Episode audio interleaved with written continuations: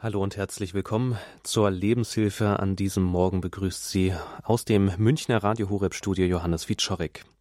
Unser Thema heute am Weltmännertag Männer des Glaubens mit Gott die Welt verändern. Über dieses Thema sprechen wir in dieser Sendung mit Ado Greve. Er ist seit vielen Jahren als Bibellehrer unterwegs und auch tätig für die Hilfsorganisation Open Doors.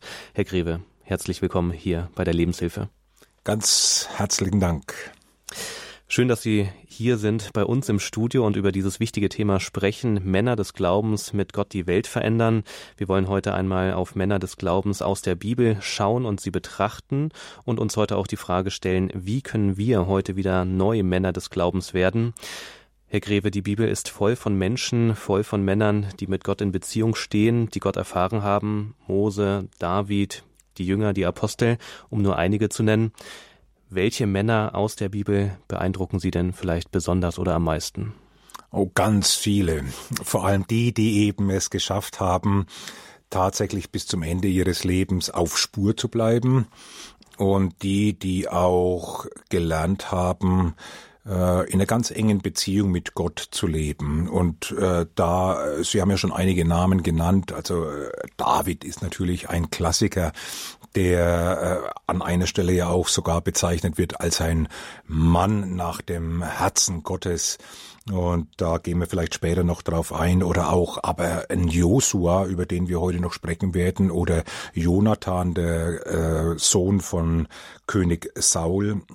Äh, Neues Testament auch sehr beeindruckende Figur. Natürlich die allerbeeindruckendste ist tatsächlich Jesus, der, wie wir ja wissen, zum einen eben als Mensch auf diesem Planeten gelebt hat, und auch als Mensch in menschlichen Beziehungen und Umfeld äh, ein ganz normales Leben gelebt hat, aber dann eben ab seinem 30. Lebensjahr in eine Aufgabe eingetreten ist, wo sich äh, dann abgezeichnet hat, er ist auf der einen Seite, wie er sich selbst bezeichnet hat, bezeichnet hat, der Menschensohn oder der Sohn des Menschen. Und dann haben ihn aber andere bezeichnet und er sich selbst auch an wenigen Stellen als der Sohn Gottes. Und da sehen wir, okay, Jesus hatte praktisch auch diese zwei äh, ähm, ich will nicht sagen Optionen, äh, aber ähm, äh, zwei Möglichkeiten, wie er auf sein Leben schauen konnte. Äh, ich bin ganz natürlicher Mensch, der als Mensch lebt auf diesem Planeten mit anderen Menschen zusammen. Oder ich bin ein Mensch, der von Gott eine Berufung hat und dieser Berufung folge ich, der, der, für, für die, die, für die entscheide ich mich, den Willen Gottes zu tun. Jetzt haben Sie schon ein ganz wichtiges Stichwort gegeben, Berufung. Was meint Berufung eigentlich? Wir hören es ja vielleicht auch oft in kirchlichen Kreisen, wenn davon geredet wird, finde deine Berufung. Was meint Berufung? Ich glaube, dass Berufung der Ruf in eine Aufgabe ist. Also Sie können sich als Künstler berufen fühlen oder auch als Lehrer oder als Zahnärztin oder da gibt's viele unterschiedliche Möglichkeiten, wozu wir uns berufen fühlen. Aber jetzt hier so im christlichen Kontext äh, ist es so, dass man unter Berufung versteht, dass da ein Ruf von Gott ausgegangen ist. Und das werden wir ja, wir gucken uns da heute verschiedene Charaktere an, das werden wir bei diesen Menschen dann auch bei diesen Männern sehr deutlich sehen, dass sie diesen Ruf A vernommen haben und B ihm aber auch gefolgt sind. Und ähm, das ist, glaube ich, ein sehr wichtiges Thema, weil wir heute in einer Zeit von einer doch deutlich wahrnehmbaren Orientierungslosigkeit leben. Menschen sind unsicher geworden, nicht nur die Männer, sondern insgesamt auch Kinder, auch Frauen. Und man sucht nach Halt. Wir äh, fühlen uns manchmal, äh, als würden wir auf einem äh, äh, rasend dahinfließenden Strom unterwegs sein und dann fragt sich vielleicht auch manche Zuhörer, auch heute Morgen oder manche Menschen, sie sagen, und da soll dieses kleine Floß des Glaubens, das soll mir jetzt Sicherheit geben auf diesen dahinrasenden Strom. Äh, äh, ist das wirklich ernst gemeint, so eine Ansicht? Und da möchte ich gleich zu Anfang an sagen, Glaube ist kein wackeliges Floß, sondern Glaube wird in der Bibel immer in Zusammenhang gebracht mit dem Felsen. Glaube ist ein Fels in der Brandung. Das heißt, der Fluss wird den Fels nicht bewegen, sondern der steht fest. Und diesen Fels, so einen Felsen braucht jeder Mensch im Leben, von dem er aus in Ruhe auf das blicken kann, was um ihn herum geschieht und dann auch die richtigen Entscheidungen treffen kann. Und ich glaube, heute Morgen, wenn wir da uns verschiedene Charaktere angucken, dann werden wir sehen, der Glaube trägt. Jetzt haben Sie vom Felsen gesprochen. Wenn man dann vielleicht auf seinen eigenen Glauben schaut, ist es vielleicht doch eher manchmal der Kieselstein, den man da vielleicht in Verbindung bringt mit seinem eigenen Glauben, mit seinen eigenen Zweifeln, wo man vielleicht auch sieht, man braucht Wachstum auch in der Beziehung zu Gott. Wir sprechen heute über drei wichtige Charaktere aus der Bibel. Einmal Josua, Jonathan und David. Diese drei Personen wollen wir uns heute genauer in der Lebenshilfe anschauen. Unser Thema ist ja Männer des Glaubens mit Gott die Welt verändern. Vielleicht beginnen wir einfach mal mit Josua. Wer war Josua? Äh, Josua war der Stammführer vom Stamm Ephraim. Wir kennen die Geschichte Israels, äh, zwölf Stämme und einer der Stämme war der Stamm Ephraim und er war der Stammesführer. Interessant wird darauf relativ wenig Bezug genommen in der Schrift, sondern er wird an mehreren Stellen, ich habe mir das nochmal angeguckt und da auch einige Stellen rausgeschrieben, er wird fast durchgängig als der Sohn des Nun bezeichnet, also das war der Name seines Vaters.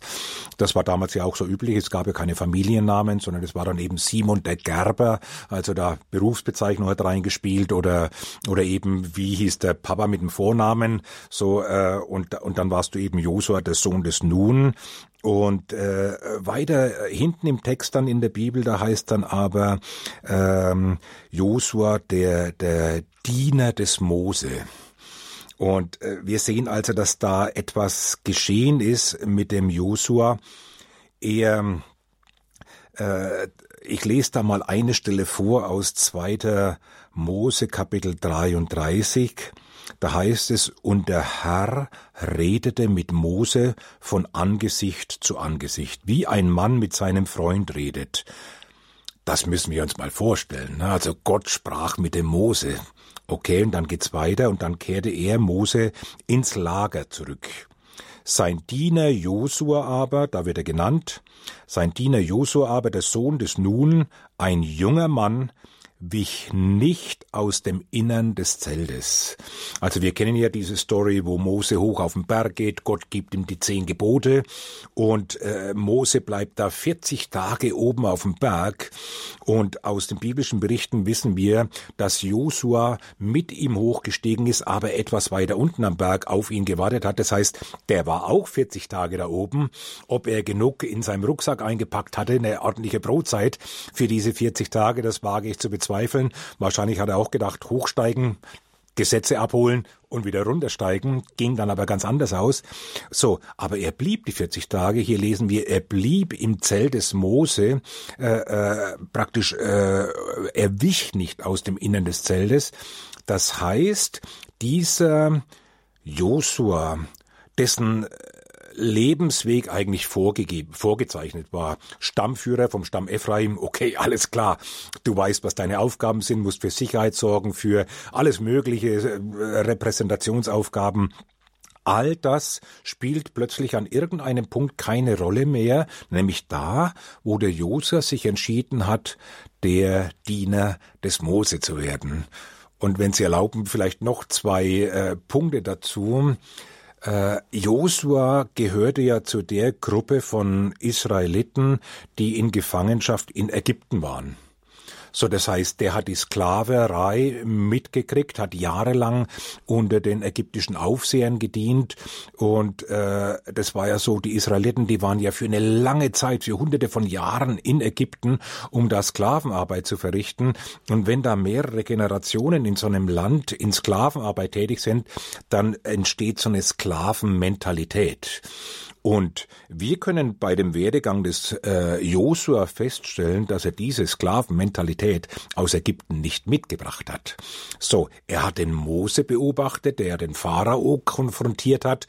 Dann kamen diese berühmten äh, äh, äh, Wunder oder ägyptischen Plagen mit Fröschen und alles Mögliche und Stechfliegen und äh, das wurde ja alles durch den Mose, wie soll ich sagen, äh, initiiert oder ausgeübt. Mose war auf jeden Fall der Botschafter, der eben dann mit dem Stab Gottes hier unterschiedlich Wunder gewirkt hat. So, Josua hat das alles beobachtet und ich gehe davon aus, das war der, der zündende Moment, wo er gesehen hat, das ist ein Mann Gottes so möchte ich auch sein. So ein Mensch möchte ich auch sein. Und dann hat er sich entschieden, ich werde an dem Mann dranbleiben, so dicht, wie das nur irgendwie möglich ist. Ja, und das hat er dann offensichtlich auch getan.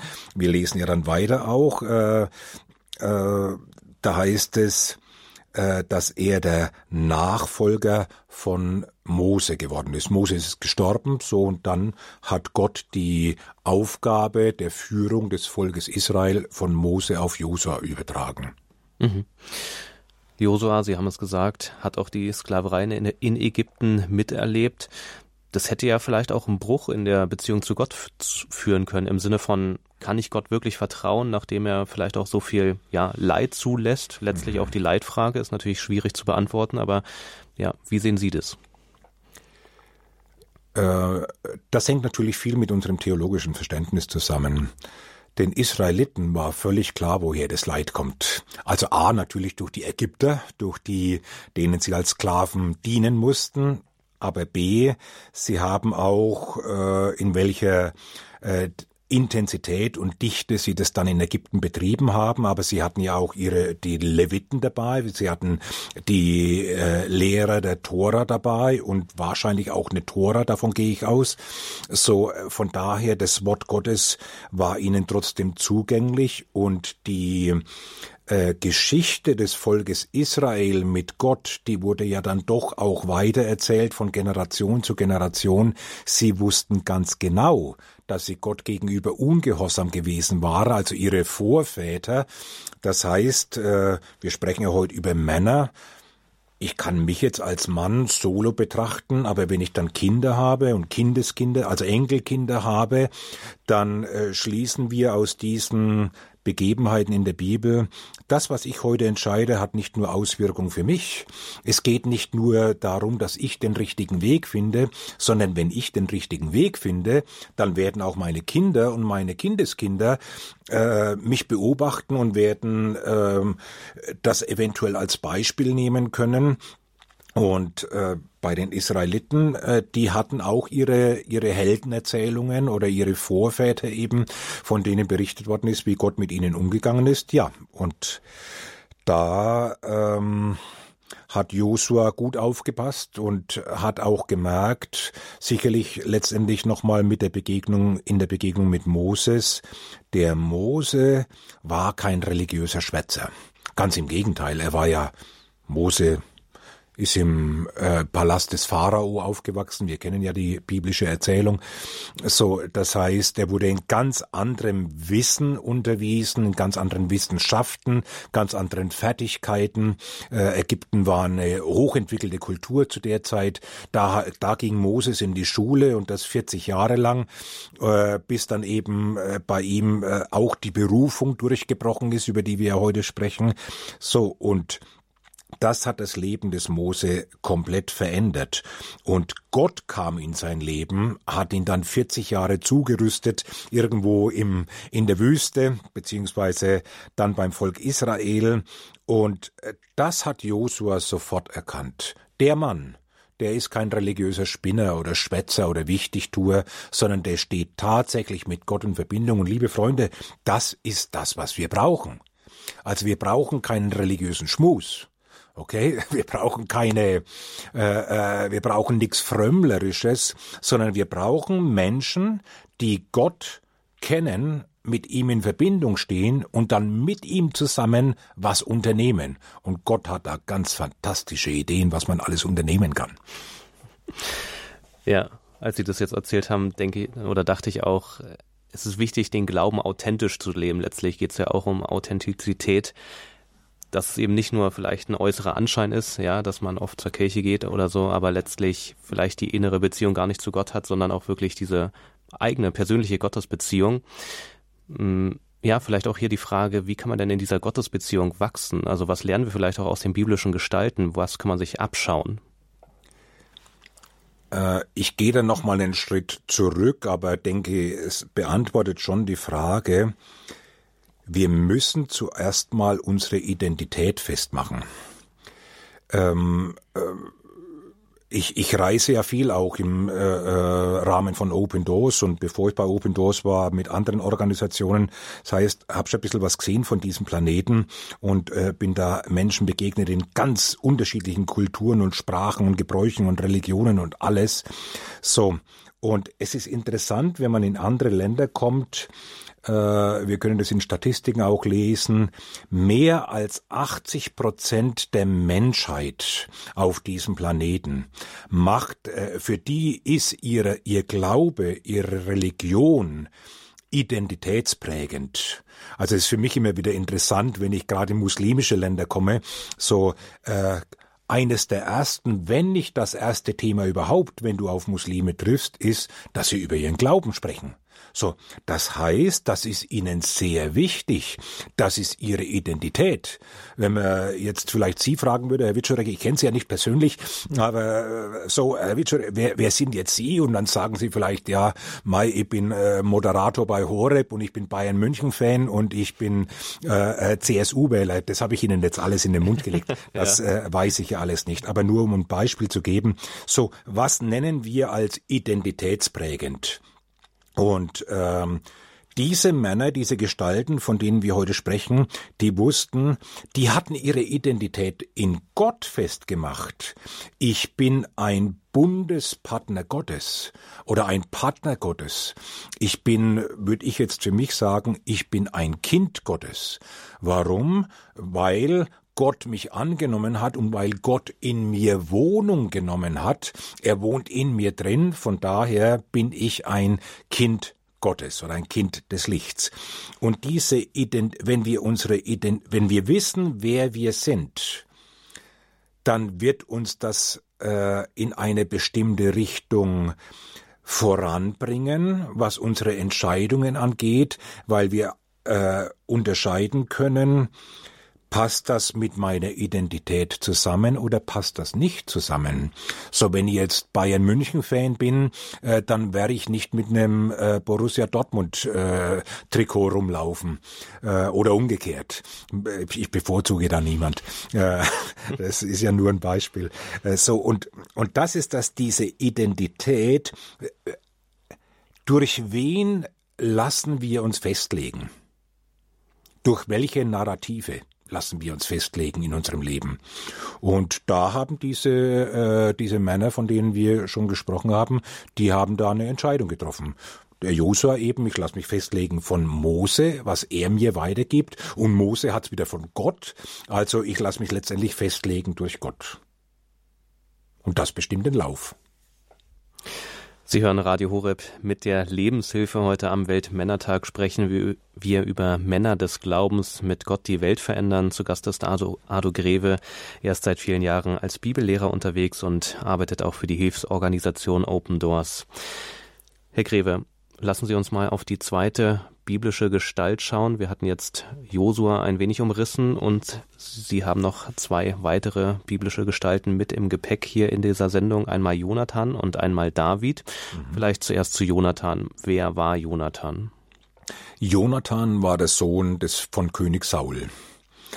Ähm, und wenn wir heute über biblische Gestalten reden, Saul wäre auch eine Möglichkeit, über ihn zu sprechen, aber ein Negativbeispiel.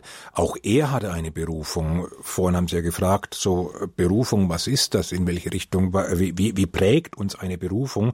Berufung bedeutet äh, in dem Zusammenhang, ähm, ich habe meine Identität in der Berufung gefunden.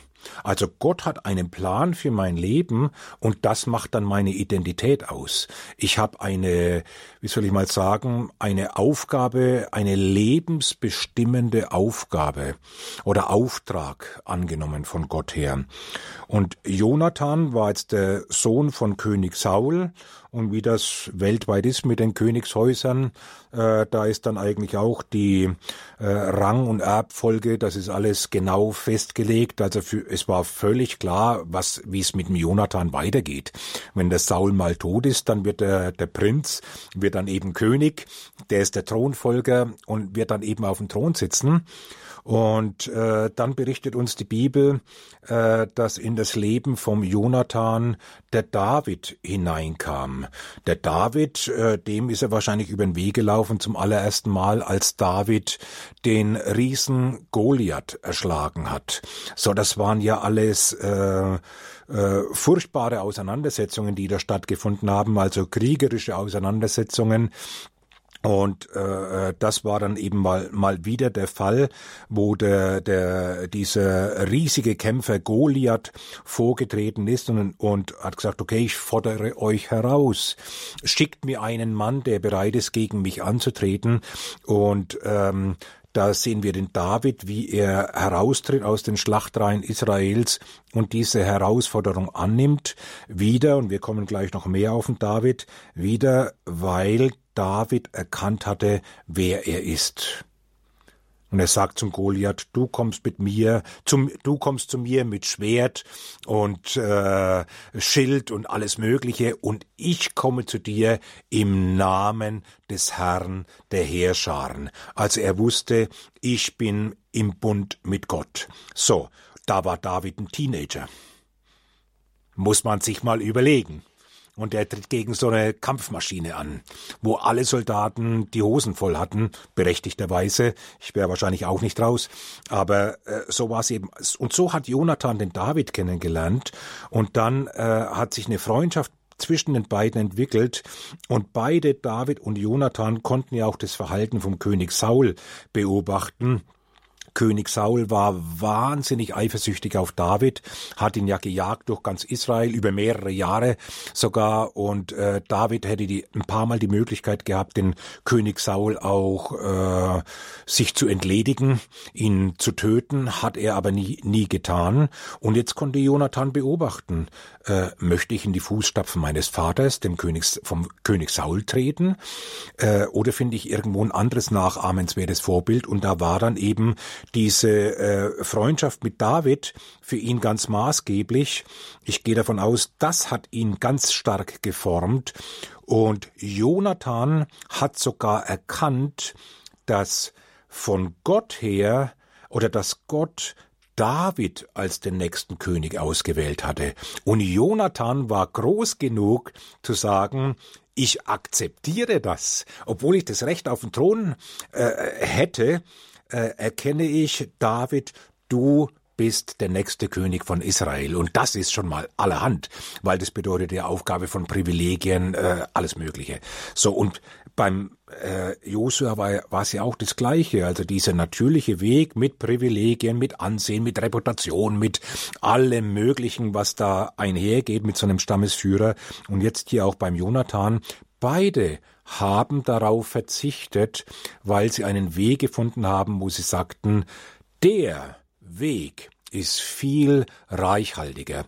Der Weg wird viel mehr, oder wenn ich den Weg gehe mit Gott, werde ich ganz andere Spuren auf dem Planeten hinterlassen, als wenn ich den natürlichen Weg gehe. Und so äh, hat Jonathan sich eben gegen seinen Vater entschieden und ähm, hat ihn als Vorbild auch abgelehnt und äh, hat sein Vorbild in David gefunden und David hat sein Vorbild in Gott gefunden. Ein Wort, was jetzt immer viel war, Freundschaft, Freundschaft zwischen Jonathan und David. Wie wichtig ist denn das Thema Freundschaft vielleicht auch für Männer des Glaubens, Männer, die den Glauben leben wollen und die mit Gott die Welt verändern wollen. Das ist ja auch der Titel dieser Sendung. Wie wichtig ist auch Freundschaft? Einerseits sicher auch die Beziehung und Freundschaft zu Gott, aber auch ja untereinander, unter den Menschen, unter den Männern. Ja, wir lesen vom oder haben gerade gesprochen über äh, Josua, den Diener des Mose, er wich nicht von seiner Seite. Also wenn du über längere Zeit äh, äh, ganz dicht an jemanden dran bist, dann äh, wird es wird sich da eine äh, ganz andere Beziehung entwickeln als jetzt sage ich mal von Chef und Untergebenem.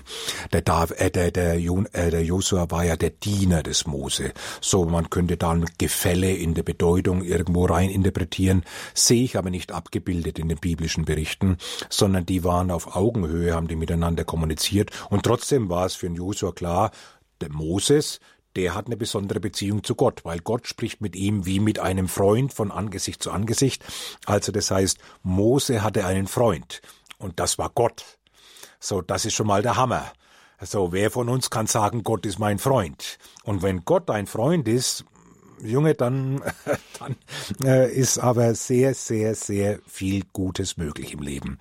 So, und äh, wer der Freund von Josua war, weiß ich nicht, aber auf jeden Fall Jonathan hatte einen Freund in David und vor allem David hatte einen Freund in Jonathan. Ich glaube, das war für David noch viel wichtiger als für den Jonathan, aber das ist jetzt spekulativ, äh, weil der David also äh, wenn wir das Leben vom David anschauen, äh, der äh, David stammt ab von Isai, dem Bethlehemiter heißt an einer Stelle, wenn ich mich recht erinnere. Äh, dem Ephratiter, so heißt es, von Bethlehem in Juda. So, der Isa, Isai. Und der Isai, der hatte acht Söhne. David war der jüngste dieser Söhne. Und da gibt's eine Stelle, wo berichtet ist, dass Gott zum Propheten Samuel gesprochen hat und sagte zu dem Propheten Samuel, geh zu Isai äh, in, äh, in Bethlehem und äh, wähle mir dort einen seiner Söhne aus, dass du ihn zum König salbst. Okay? Der Prophet Samuel macht sich auf den Weg, war für ihn eine Aufgabe, die er von Gott an unterschiedlichen Stellen erhalten hat. Also für ihn eine ganz normale Amtshandlung sozusagen. Geht da eben nach Bethlehem und sagt zu dem Isai, ruf mal deine Söhne herbei. Äh, Gott hat einen deiner Söhne zum nächsten König für Israel bestimmt. Okay, Isai ruft seine Söhne und dann treten die alle an und der Prophet Samuel geht von einem zum anderen und bei jedem sagt der Herr, der ist es nicht, der ist es nicht, der ist es auch nicht, der ist es nicht. Und so weiter. Und dann ist er durch und sagt zum Isai, hast du noch einen Sohn? Ja, sagt der Isai, der, der, David, der Jüngste, aber der ist draußen beim Schaf. Also es ist gar nicht aufgefallen, dass der David fehlt. So bedeutend war er in seiner Familie. Er war der Jüngste, er war der Kleinste, er hat auch eine unangenehme Aufgabe gemacht, eben draußen auf dem Feld. Es war langweilig und gefährlich, Schafe zu hüten. So, ähm, also die Unterstützung durch seinen Vater war nicht sonderlich groß beim David. Seine Brüder, das lesen wir an anderen Stellen, die haben sich über ihn lustig gemacht, haben ihn verächtlich gemacht, haben ihn, haben ihn äh, ordentlich zusammengeschimpft, wo er ihnen Brotzeit aufs äh, Schlachtfeld gebracht hat. Gerade bei dieser Situation mit Goliath haben sie gesagt, was willst denn du da? Hast du die Schafe allein gelassen? Du nichts nutzt. Also jetzt, äh, so, also das heißt, sein Stand in der Familie war nicht gut. Das hätte ihn in Minderwertigkeitsgefühle treiben können, äh, war aber nicht. Wir wissen ja, er wurde zum Riesentöter, er hat den Goliath und das war nicht der letzte, den er da gefällt hat. So, David in sein Leben hat sich dann plötzlich eine andere starke Figur eingedrängt, der König Saul. So, der König Saul war ja auch ein Vater und er war König, also eine Person mit äh, möglicher Vorbildfunktion. Und er beobachtet den Saul und stellt fest, Boah, so möchte ich auf keinen Fall werden. Machtbesessen, eifersüchtig, bereit zu morden und, und, und, also viele unterschiedliche Sachen. So, das heißt, der David war relativ alleine, relativ auf sich alleine gestellt. Äh, keine, keine Familie, die ihn unterstützt. Äh, äh, der König Saul hatte ihn ja gerufen, weil er den Goliath, weil er so ein mächtiger, starker Krieger war, der David. So, aber auch da keine Heimat, keine Geborgenheit, keine Sicherheit Wahrheit, so und jetzt findet er den Jonathan und dann diese Freundschaft. Und diese Freundschaft war dann doch sehr eng, sehr außergewöhnlich. Die beiden haben ja, das wird ja manchmal missinterpretiert, als wären das zwei, zwei homosexuelle Männer gewesen, die da in einer homosexuellen Beziehung gestanden hätten, halte ich für völlig verkehrt, diese Interpretation, sondern das waren zwei junge Männer und die haben einen Blutsbund miteinander geschlossen. Und ein Blutsbund, das wird uns in der Bibel beschrieben, das ist ein Bund, der niemals gebrochen werden kann. So, das ist ein Bruder, der dir näher steht als dein leiblicher Bruder. So, das war die Freundschaft. Und sie haben gefragt, wie wichtig sind Freunde? Jeder Mann braucht einen Freund. Jede Frau braucht eine Freundin. Äh, so, Freunde sind enorm wichtig weil sie, weil wir ihnen Raum geben, freiwillig in unser Leben hineinzusprechen. Und das brauchen wir, jeder von uns. Herr Greve, jetzt haben wir Sie schon König David ja mit ins Spiel in diese Sendung gebracht. Er ist ja ja vielleicht ein Paradebeispiel aus der Bibel, der auch irgendwie vielen Gläubigen und ja bekannt ist. David, der Held, der König, der gegen Goliath gekämpft hat. Sie haben es auch schon gesagt. David, der aber auch ja vielleicht eine andere Seite hat oder andere Seiten zeigt, Psalmen dichtet, ja gut singen kann, gut äh, Musik machen kann, ähm, der auch ja sich traut vielleicht auch seine Emotionen zu zeigen, beispielsweise seine Trauer auch klar formuliert. Wir kennen ja die vielen Psalmen, die er gedichtet hat, die auf ihn zurückgehen. Was für ein Mann war denn David? War er ein, ja, wenn man es mal ein bisschen runterbricht, salopp sagen will, kämpferischer Macho oder vielleicht auch einer, ja, emotionaler Softie oder wie, wie ist er einzuordnen? Ja, wahrscheinlich etwas von beidem. Ne? Also er war auf jeden Fall ein sehr tüchtiger und begabter Kämpfer. Und ähm, er war aber auch ein Mann, ein Mann mit einem ganz feinen Herzen. So, das sehen wir an so manchen äh, Personalentscheidungen, die er trifft und wo er doch sehr große, sehr großen Wert darauf gelegt hat, die Loyalität seiner engsten Vertrauten immer wieder sich diese Loyalität zu versichern und diese Loyalität auch zu befestigen. Äh, dann sehen wir auch, dass er ein sehr attraktiver Charakter gewesen sein muss, nicht weil ihn die Frauen so geliebt haben, das kommt dann an anderer Stelle auch dazu. Auch da muss eine gewisse charakterliche Attraktivität da sein.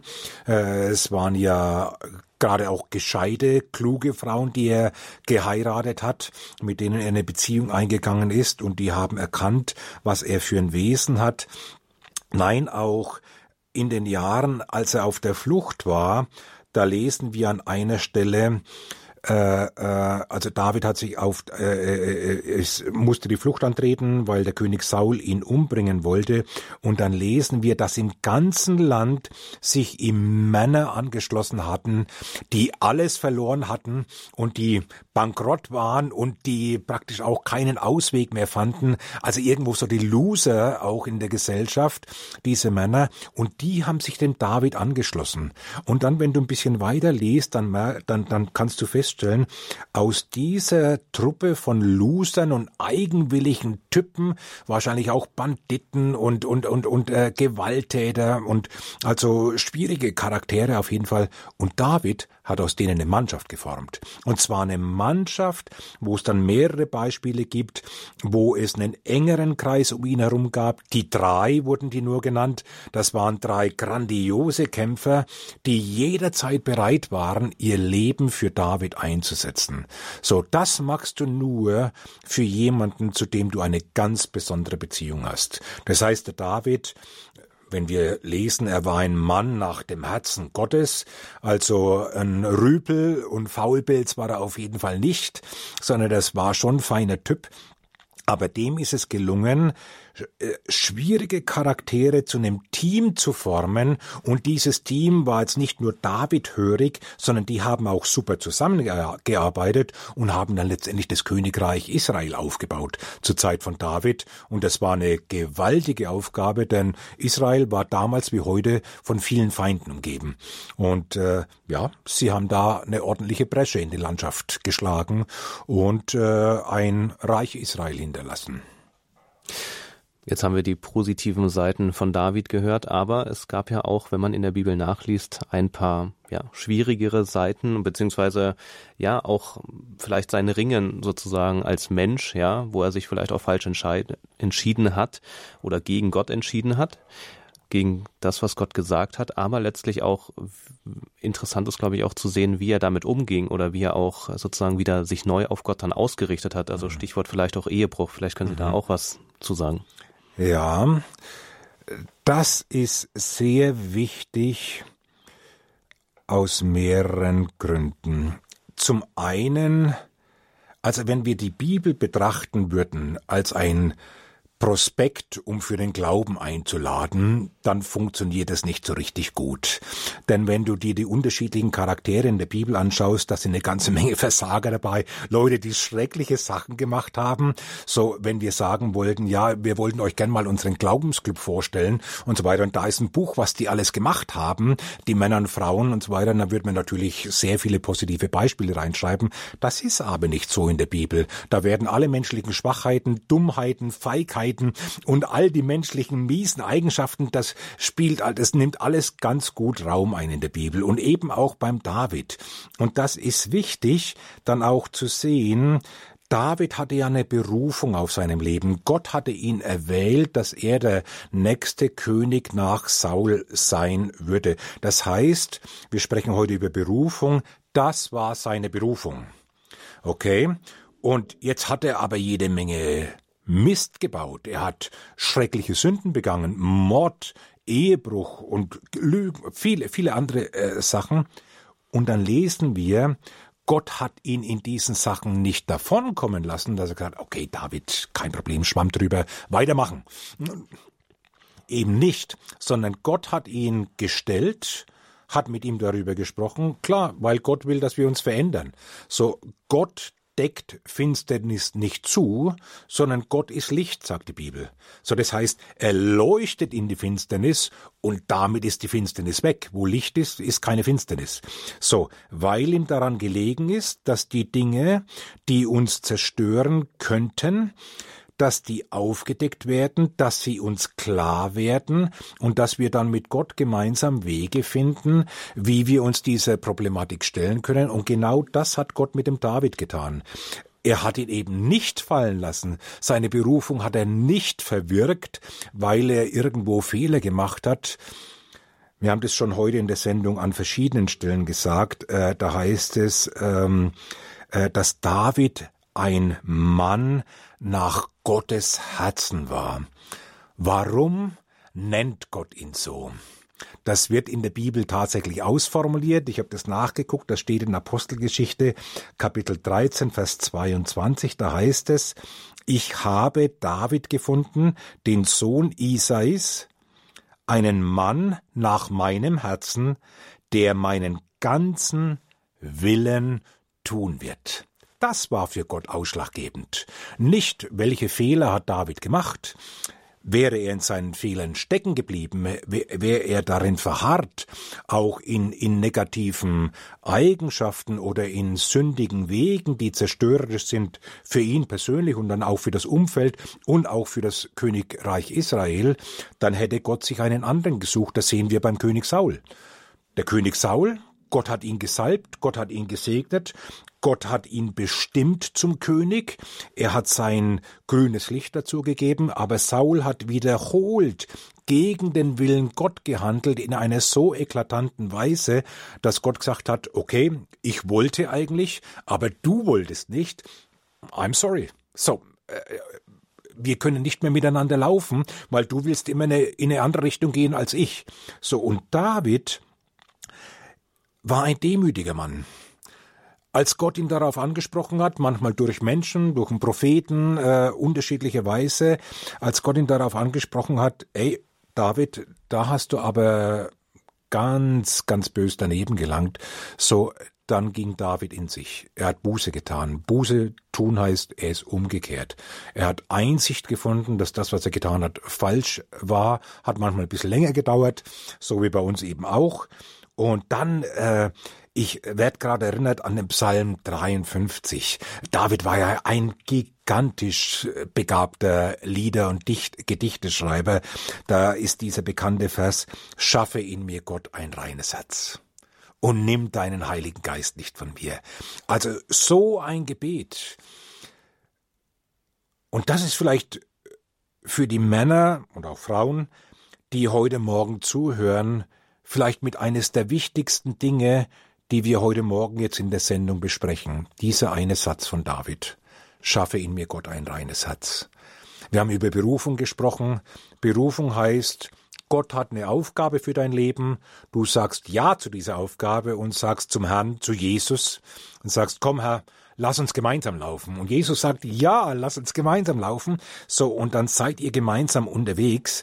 Und wenn du eben an einer Stelle fällst und wir alle fallen, ähm, das ist kein Grund, sich irgendwie zu verstecken, sondern das ist äh, der Grund, zu Gott hinzulaufen und zu sagen, Herr, ich habe einen Fehler gemacht. Ich bitte dich um Vergebung.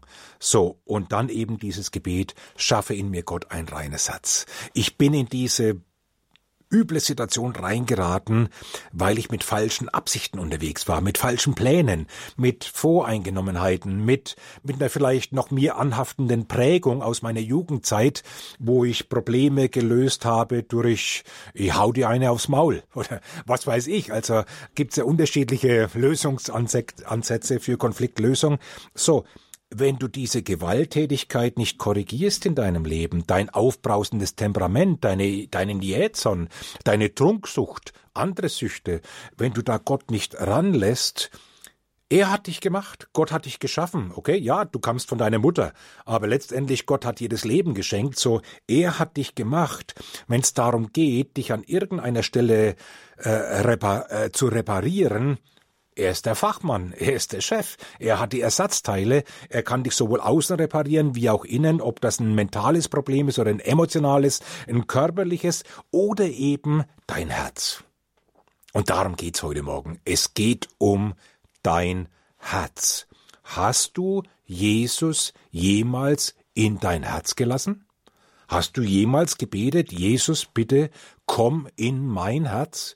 Ich möchte, dass du der Herr in meinem Leben bist. Ich habe es jetzt viele Jahre probiert, mein Leben irgendwie auf die Reihe zu kriegen.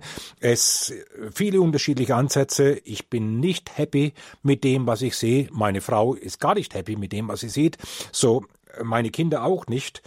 Ich möchte. Ich hatte eine ganz andere Vorstellung, welcher Mensch ich eigentlich werden möchte. Und dieses Idealbild von mir, der Mensch, der ich einmal sein möchte, wenn ich lang genug an mir gearbeitet habe und alle Selbstoptimierungsseminare besucht habe, es hat nie mich dahin gebracht, wo ich eigentlich gedacht habe, dass ich hinkomme. So. Und das müssen wir auch heute Morgen uns eingestehen. Diese Selbstoptimierungstrips, äh, die haben ja nette und clevere Ansätze, aber wir sind nicht dafür gemacht, uns am eigenen Zopf aus dem Sumpf zu ziehen, sondern da braucht's eben jemand mit einer starken Hand, der uns aus dem Sumpf ziehen kann. Und wenn du drin bist, und dann kannst du dich daraus nicht befreien. Und auch von David, Psalm 103, Lobe den Herrn meine Seele und alles, was in mir ist, lobe seinen heiligen Namen, der da vergibt alle deine Sünden, der da heilt alle deine Gebrechen. Und jetzt kommt's, der dein Leben erlöst aus der Grube. Wir müssen verstehen, gerade auch als Männer heute Morgen, Vielfach fühlt sich unser Leben so an, als würden wir in einer Grube sitzen. Stellen wir uns so eine Lehmgrube vor, die ist drei Meter tief, okay, und dann vier auf vier Meter, drei Meter tief. An den Wänden ist äh, alles voll mit Lehm, alles ganz feucht und rutschig.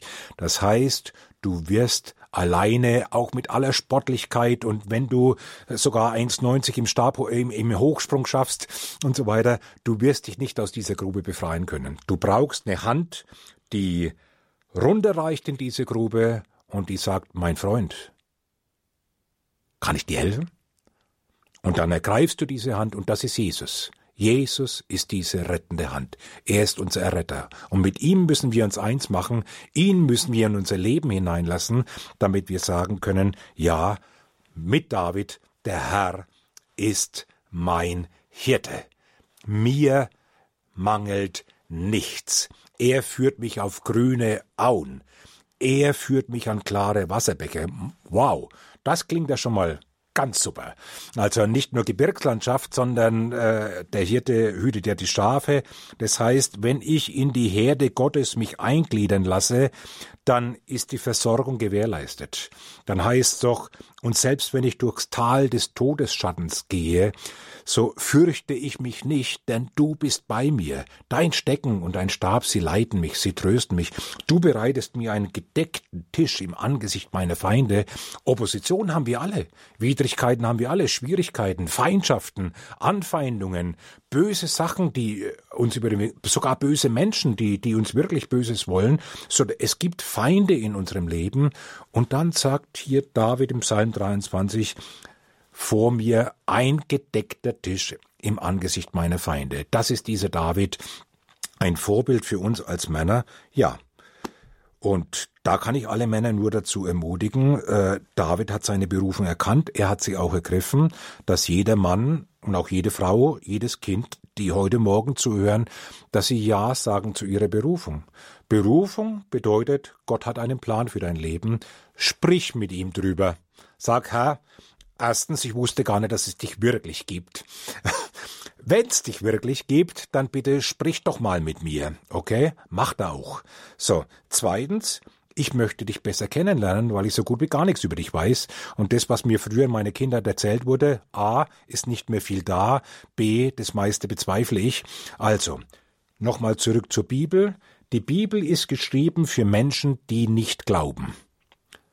Denn das ist das Glaubensbuch. Glaube kommt aus dem Hören der Bibel oder aus dem Lesen der Bibel. Also lesen Sie die Bibel, lernen Sie Gott kennen und dann werden Sie verstehen, was hat er denn eigentlich für einen Plan für mich?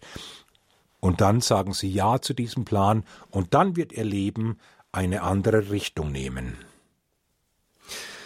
Männer des Glaubens mit Gott die Welt verändern, das ist heute unser Thema bei der Lebenshilfe. Zu Gast ist Ado Greve, er ist seit vielen Jahren Bibellehrer und auch für die Hilfsorganisation Open Doors im Einsatz. Liebe Zuhörerinnen und Zuhörer, Sie haben jetzt die Möglichkeit, sich hier in dieser Lebenshilfe mit einzubringen. Rufen Sie gerne an unter der Nummer 089 517 008 008. Ich wiederhole noch einmal 089 517 008 008. Hier geht es gleich weiter.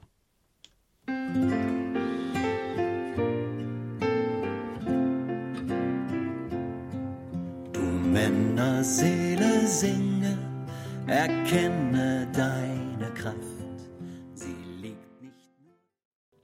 Sie hören Radio Horeb, Ihre christliche Stimme in Deutschland mit der Lebenshilfe. Heute am Weltmännertag ist unser Thema Männer des Glaubens mit Gott die Welt verändern. Zu Gast ist Arthur Greve, er ist Bibellehrer und arbeitet auch für die Hilfsorganisation Open Doors. Herr Greve, jetzt haben wir über drei biblische Gestalten einmal genauer gesprochen, unter anderem David. Was sind denn vielleicht besondere Herausforderungen in der heutigen Zeit, seine Berufung zu entdecken und zu leben?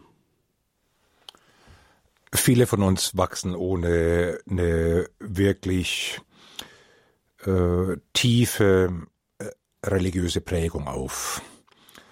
Äh, während noch zwei Generationen zurück hier in Deutschland, aber in der westlichen Welt insgesamt zwei Generationen zurück es für viele Eltern völlig selbstverständlich war, christliche Inhalte an ihre Kinder weiterzugeben, so hat das schon vor einer Generation jetzt äh, ganz stark abgenommen, so dass äh, der der prozentuale Anteil der Eltern, die das machen, ist äh, auf die Hälfte reduziert. Das heißt vielleicht noch ein Drittel der Eltern, die das wirklich mit Augen Augenmerk und mit Sorgfalt tun, dass sie christliche Inhalte weitergeben, den Kindern auch das Beten beibringen zum Beispiel.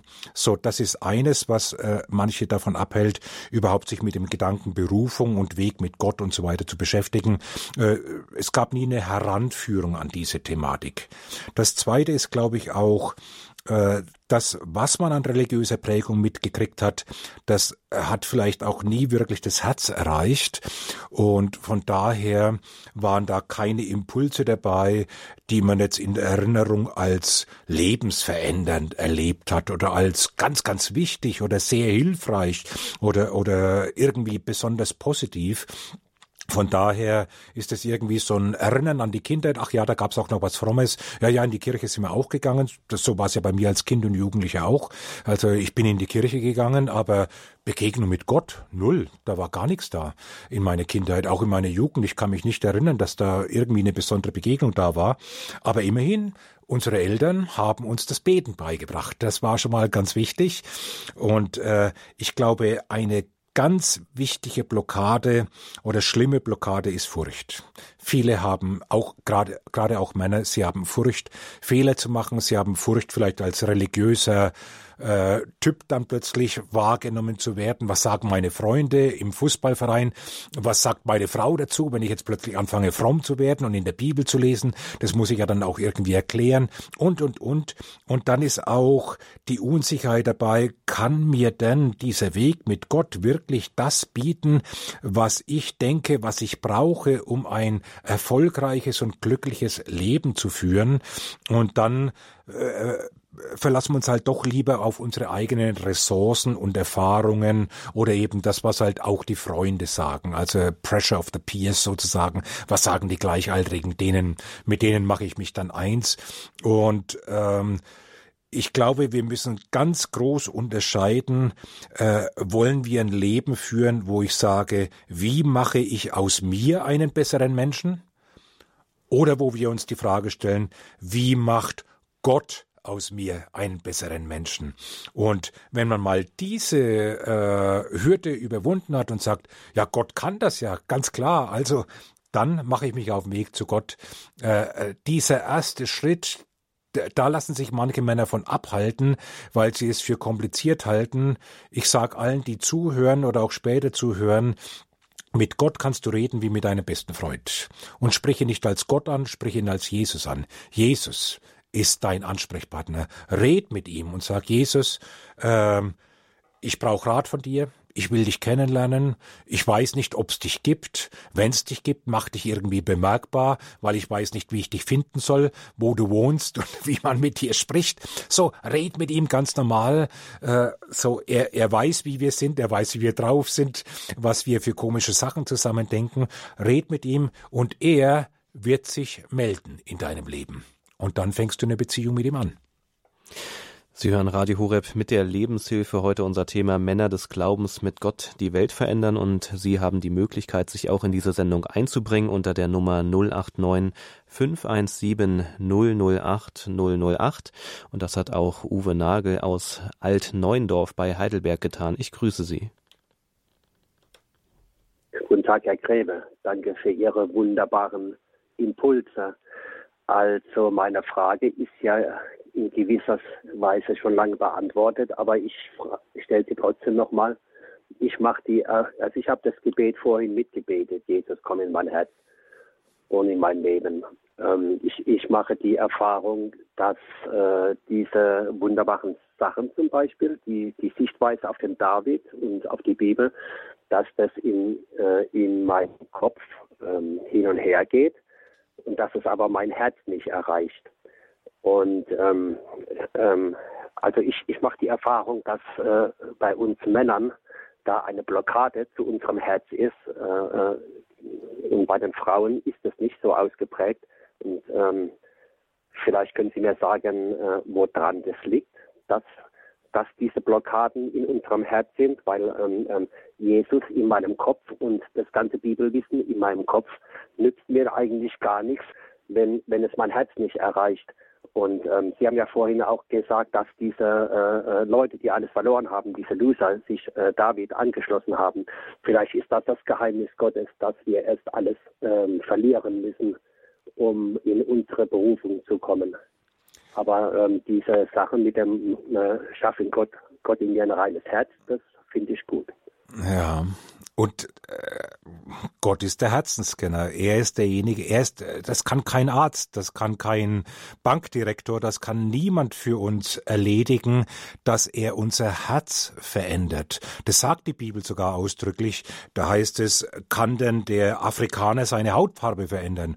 Oder kann der Leopard seine Flecken verändern? So wenig könnt auch ihr euer eigenes Herz verändern. Deswegen brauchen wir die Hilfe Gottes an diesem Punkt. So danke, dass Sie das ansprechen sprechen. Und das können Sie ganz einfach im Gebet auch so äh, mit, mit Jesus besprechen und sagen, Jesus, äh, ich habe das ganze religiöse Wissen, und ich möchte eigentlich auch ein anderer Mensch sein, aber irgendwo habe ich den Eindruck, dass diese 50 Zentimeter von meinem Gehirn bis zu meinem Herzen, äh, dass die irgendwie, die sind bei mir Kilometer lang. Also das, das erreicht mein Herz nicht. Jesus, wenn da irgendwo ein, ein, eine Blockade drin ist, wenn, wenn, wenn ich derjenige bin, der da im Weg steht, dann bitte hilf mir, öffne mein Herz. Hilf mir, mein Herz zu öffnen. Und ich glaube, was sehr hilft, ist, wenn wir loslassen von unseren eigenen Gedanken. Jeder von uns äh, hat beständig einen inneren Dialog, meistens mit Personen, die gar nicht im Raum sind. Da wird gequasselt im Kopf von früh bis spät, irgendwelche Streitgespräche und Rechtfertigungsbemühungen. So, und es quasselt und quasselt und quasselt in unserem Kopf und das müssen wir mal zur Ruhe bringen. Beten ist dafür eine ganz wichtige Übung.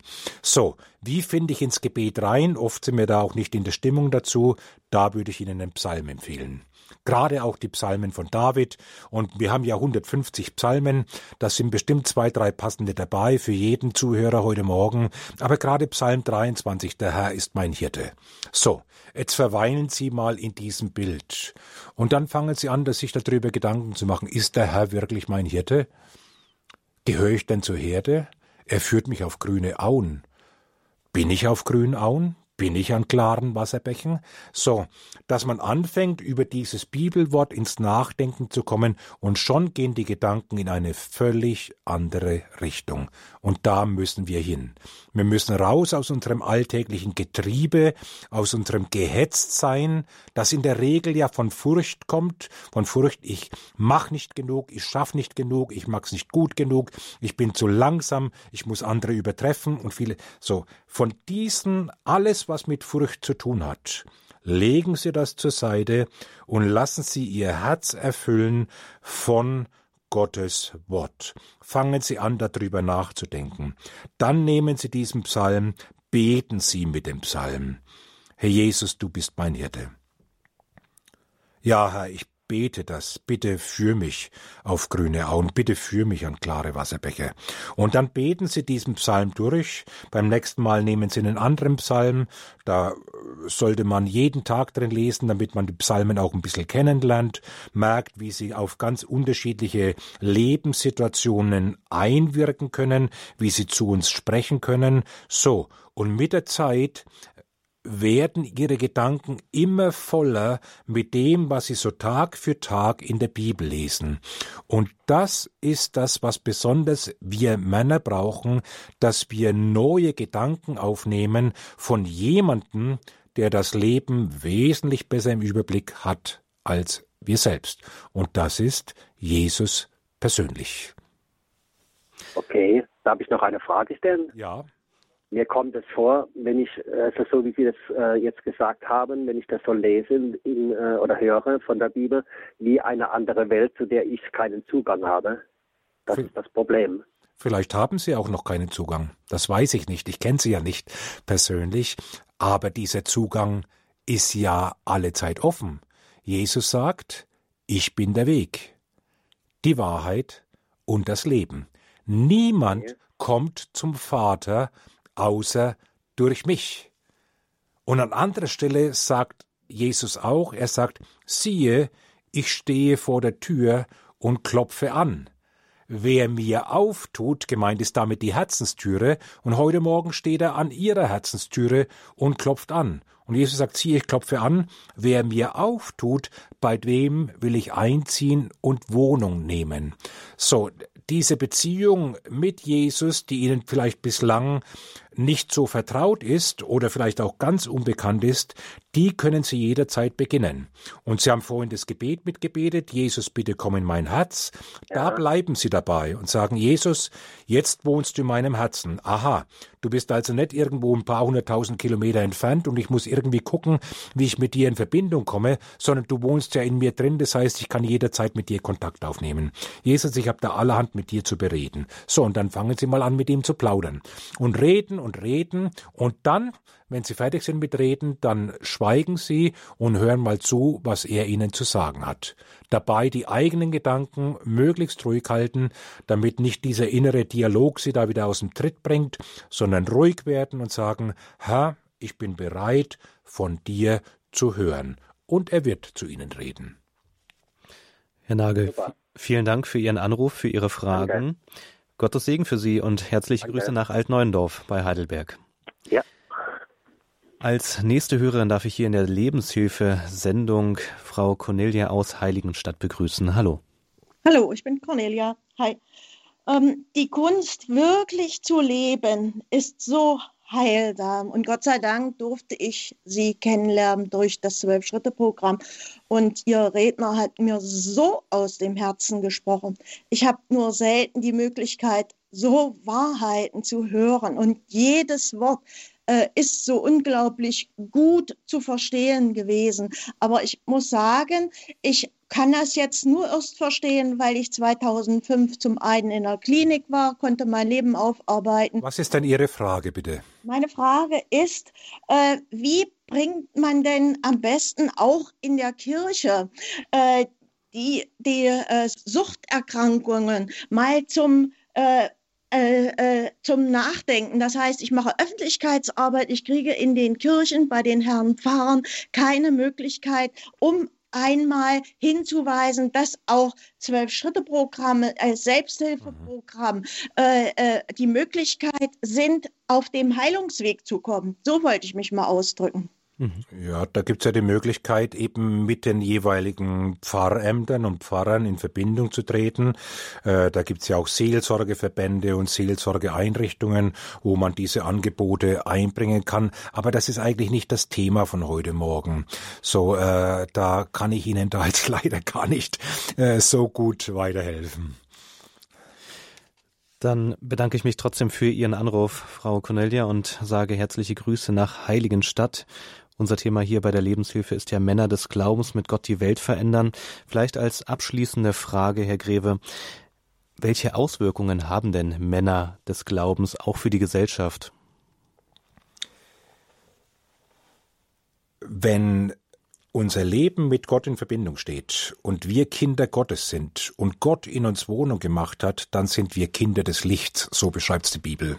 Also hier wird beschrieben eine Welt, die wir mit unseren fünf Sinnen nicht wahrnehmen können, aber die wir immer wieder auch spüren, gerade in unserer jetzigen Zeit mit sehr viel äh, Unruhe auch. Wir spüren, es gibt Licht und es gibt Finsternis. Wenn ein Mensch sein Leben mit Gott lebt, dann ist Licht in seinem Leben. Und wie wir schon von der Physik her sehen, Licht ist die einzige und die wirksamste Möglichkeit, Finsternis zu vertreiben. Wo Licht ist, gibt's einfach keine Finsternis mehr. Und deswegen brauchen wir Männer des Glaubens, die dieses Licht in die Welt hinaustragen.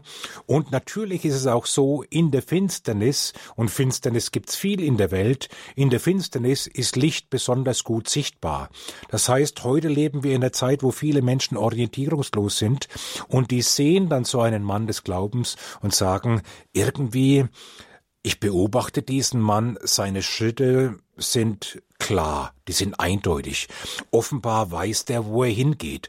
Offenbar weiß er auch, wo er hingehen muss. Also der hat einen Plan, der hat einen Weg, der hat irgendwie eine Orientierung. Woher hat er das denn? So, das heißt, Männer müssen sich darüber bewusst sein, dass sie Vorbilder sind für ihre Kinder, vielleicht und hoffentlich sogar auch für ihre Frauen, äh, wo, wo die sagen, dieser Mut im Leben meines Mannes und Mut, damit meine ich, dass er eintritt für Schwache, eintritt für Benachteiligte, eintritt für schwierige Themen, die wenig Mehrheiten finden, äh, wo, wo Menschen, die großes Unrecht und, und Leid erfahren, auch in unserer Gesellschaft, aber auch in anderen Ländern, äh, wo, wo ich den Mut habe, mich für so eine Gruppe, die wenig Fürsprecher hat, stark zu machen. Das können Alte sein, das können Behinderte sein, das können Drogensüchtige sein, ganz, ganz unterschiedliche Möglichkeiten. So, wir als Männer äh, sollten Männer des Glaubens werden, damit das Licht Gottes durch uns in eine äh, finstere und verunsicherte Lebenswelt hineinstrahlt, damit Menschen wieder erkennen, wer Jesus ist. Er sagt, ich bin das Licht der Welt. Und diesen Jesus, den sollen die Menschen in uns sehen. Das ist ein schönes und tiefes Schlusswort, Herr Greve. Vielen Dank, dass Sie hier bei uns in dieser Sendung waren. Ich danke. Das war unsere Lebenshilfe-Sendung heute am Weltmännertag Männer des Glaubens mit Gott die Welt verändern. Die Sendung gibt es in Kürze auch in unserem Podcast, in unserer Mediathek zum Nachhören. Gerne können Sie die Sendung auch weiterleiten und teilen. In der Nacht gibt es auch eine Nachtwiederholung. Soweit erst einmal heute von der Lebenshilfe. Mein Name ist Johannes Wiczorek. Sie hören Radio Horeb Leben mit Gott.